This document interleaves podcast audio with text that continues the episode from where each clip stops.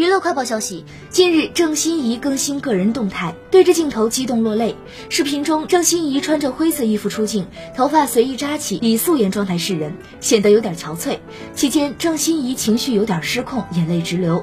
此前，郑少秋女儿郑欣宜公开自己住院的片段，她自曝在三月中旬患上了急性盲肠炎，需要紧急送院，情况一度危急，坦言过程十分痛苦。起初，网友以为她在开愚人节玩笑。但看了视频才知道，他是真的做了手术，腹部开了三个孔，切除盲肠。视频中，郑欣宜躺在病床上素颜出镜，对着镜头介绍自己患病整个过程。